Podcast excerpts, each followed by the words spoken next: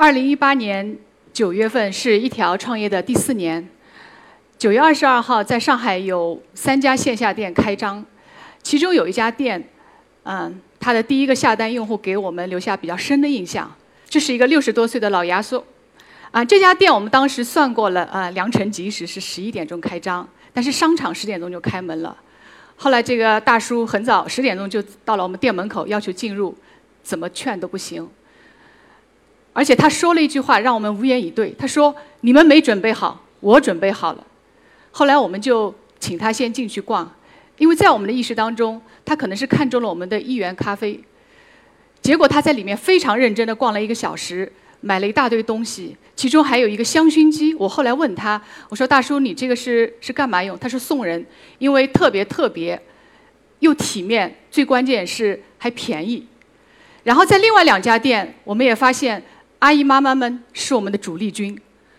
他们在里面各种自拍，还有拿手机来扫这个产品的二维码，啊，非常详细的去了解这些产品。一条，呃，到今年我们是第四年，然后当我们电商做到每个月一个亿的时候，我们发现是个瓶颈。所以我们从线上到线下，对我们来说最主要的诉求是要获客，但是给到我们的意外收获是，我们竟然撕开了另外一个群体的需需求，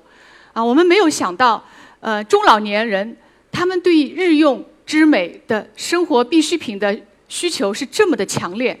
一条是二零一四年九月八号上线的第一条视频。我们的创始团队是二十多年的传统媒体人，一秒视频没有拍过，线下店电商更是没有做过。但是我们为什么敢于进入这个领域？是因为我们发现了一个蓝海。我们觉得在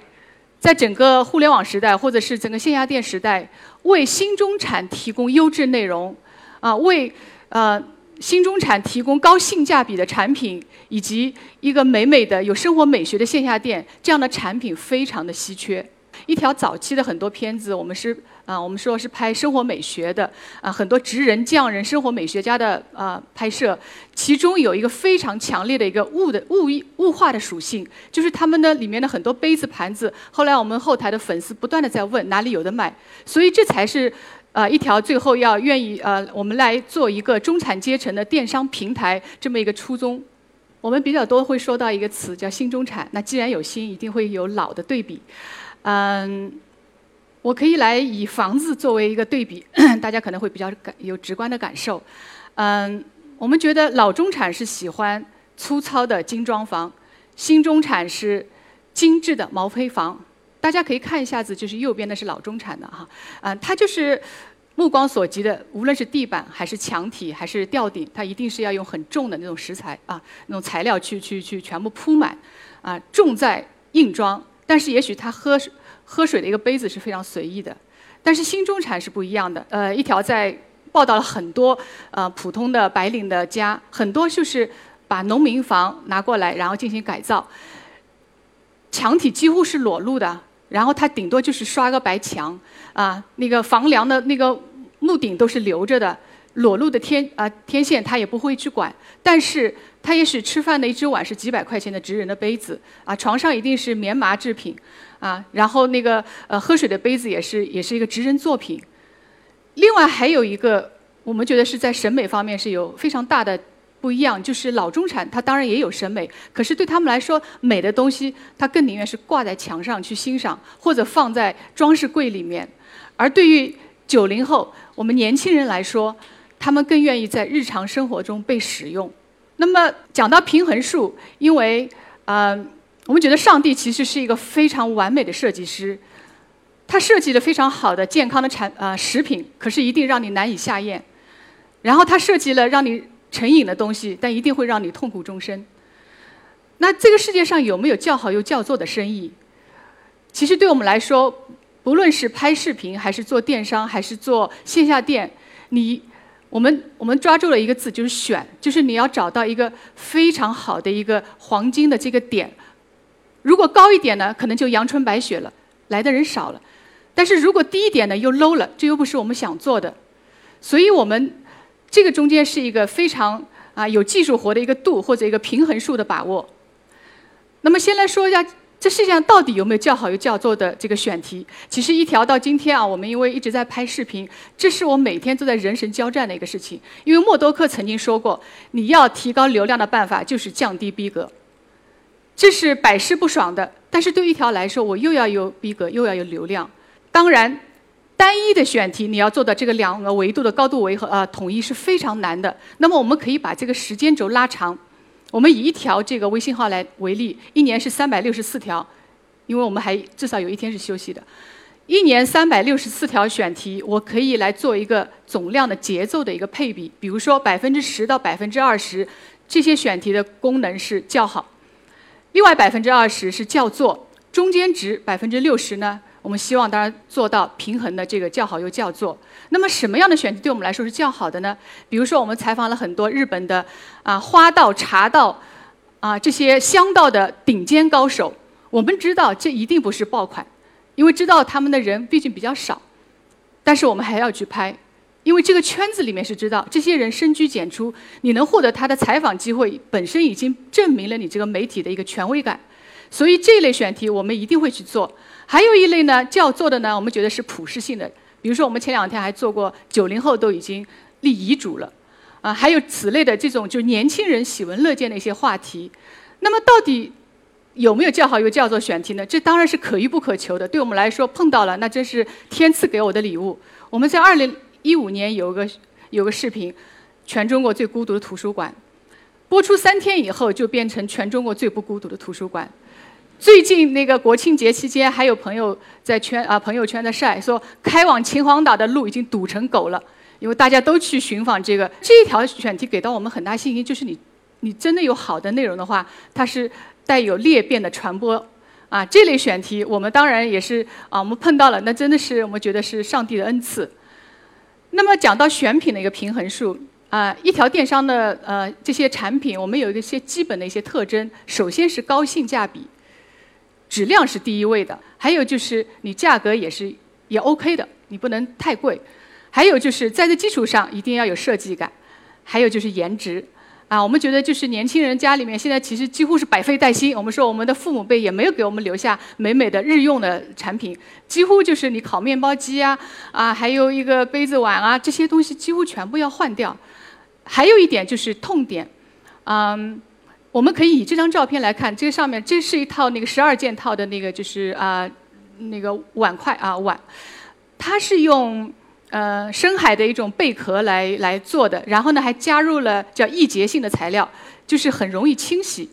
啊，我们在我们小编在写这个产品文案的时候，就把这个容易清洗作为一个年轻人的痛点，因为我们觉得年轻人你你其实回家也就半个小时时间，你你你做个饭可能觉得 OK，但是洗碗是件很重的事情。所以我们在那个整个产品文案里面，我们是以用户的体验，我们会放到一个 GIF 图，啊，那个碗特别油腻，但是水一冲，哗，一下子就干净了，就是这种东西啊，我们会有啊，因为我们非常了解我们的用户，为什么我们了解？因为我们在过去的四年当中，我们拍了那么多啊，我们中生活美学的视频，我们了解他们的痛点，我们了解他们的语言体系，还有一条其实是一个啊代销平台啊，我们跟两千个品牌和五万，我们有五万多件产品。大家设想一下子，如果所有的产品的图片和文案都是由供应商来提供，那在我的一条的 App 的那个后台，整个展示的话，其实是个视觉灾难。那各种啊桃红背景啊、塑料模特啊都会上了，以及他们的产品文案，其实供应商他会做产品，但是他不会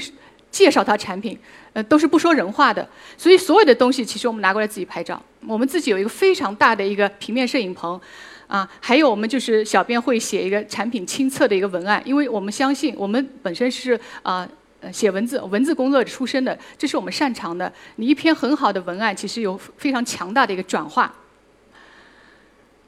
那么一条其实是做对了一件事情，因为当我们呃拍了几千条视频以后，啊我们发现平台上的这个中产用户，他们其实对美的东西有强烈的诉求，而另外一方面呢，优质良品呢，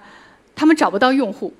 啊，我们觉得，所以一条是让他们互相找到了对方，啊，所以其实这件事情对我们来说，现在还是有一个有个很强大的一个社会责任感，就是我们发现，在我们做了两年电商以后，美美的东西越来越多。为什么？因为我们其实给到年轻人一个很好的信号：你只要安心做你的职人匠人，你可以生活的很体面。这个是我们在日本拍的比较多职人匠人，我们觉得呃国外的跟国内的职职人匠人很大的区别，啊，因为。他们那个国家，他们就是呃，他们的用户会非常愿意接受几百块钱的一只碗，因为他知道这是一分价一分货的。但是在在在在中国的市场，可能。当你你下单六七百元职人这样这样人的作品的时候，边上是六七十元的同款，所以他们是呃是属于弱势的群体。那么一条这个平台，让更多的人看到这些好的东西，那其实更多年轻人愿意介入到这个领域。那么其实最终也是受啊我们的用户是受益的，因为我可以有更多的好的产品去享受。那么讲到选址这个平衡术啊，因为我们我们说我们是文科生出身的，我们如果来开店的话。非常惯有的思维就是一定要去一个我们说逼格的一个地方，对吧？因为如果是以上海来立的话，可能是武康路啊、湖南路啊这种，呃，我们说法租界，然后租一个美美的小洋房，然后你开个店，好像很 match。但是它其实是有个非常大的一个问题，就是你没有人流量。线下店为什么现在有那么大的 shopping mall？它有它存在的道理，它自带流量。啊，所以后来我们就是我们创始人是非常坚定的说，我的店一定要开在 shopping mall 里。至于 shopping mall，我们知道为什么很多店都长得不太好看，这个没有问题，我们的店长得好看就 OK 了。那么其实，在设计中间，我们也也也进行了很多的这种平衡术。比如说，我们找了设计师，啊，我们老板要求我的设计，你不要把我的这个呃店设计的看上去很好看，但是我东西卖不出去，就是叫好不叫座。那么这个中间我们改了三十四个啊设计的稿件，到最后就是要让别人感觉到这个店哎看上去很美，但是我又愿意走进去，最关键我好像能买得起。啊，其实今年年初的时候，我们曾经做过一个小范围的测试，啊，在一个旗舰店里面有一个小的角落给到我们来摆放一些东西。那我们当时就是想当然呢，就是要把它做成像一个展厅一样的，然后一束射灯很高冷的射在那个那个那个那个桌面，然后又弄一个茶席，特别特别美。然而没有用，因为当你这个东西像一个展览一样的话，用户走进来觉得嗯很好，可是我买不起，他就绕了走掉了。啊，所以现在其实，在我们的线下店，大家可以看到，灯光是非常重要的。它是它不会很亮，但是也不会很暗，很温暖，啊，非常家用的这种感觉。然后你走进去以后，我们有大量的那种展台，就是东西要放的铺铺满，一定要琳琅满目。你不要就是你为了就是做一个概念的一个装置在那边，一些很没有任何意义的这种东西放在那儿，其实没有，都是对呃用户下单的一个干扰。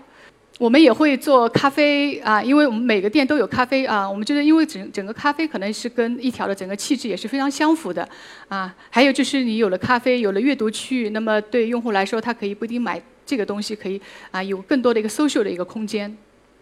那么我想以这个日本民意之父啊柳宗悦的这个这段话来作为收尾：美的东西必须在日常生活中被频繁的使用，它才能体现这个真正的美感。那么对一条来说，我们还有一个小小的、小小的使命感，或者是一个小小的愿景，呃，因为我们到明年后年就会在全国开出更多的线下店。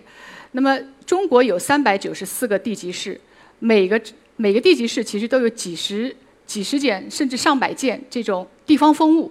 其实我们有能力，我们可以带着设计师去给这些地方风物重新包装，啊，以更好的这种方式让用户来知道，然后放在这个城市的啊线下店里面，这样也是一个非常好的我们说中国的民意运动。对一条来说，啊，我们的 slogan 就是日用之美，啊，因为我们自己相信，就是也许一只吃饭的碗几百块钱，确实单客单价很高，但是你能用一辈子。当你在这一生当中，你不断的用这只很好的碗吃饭的时候，其实你每天每天都有很强烈的幸福感。谢谢。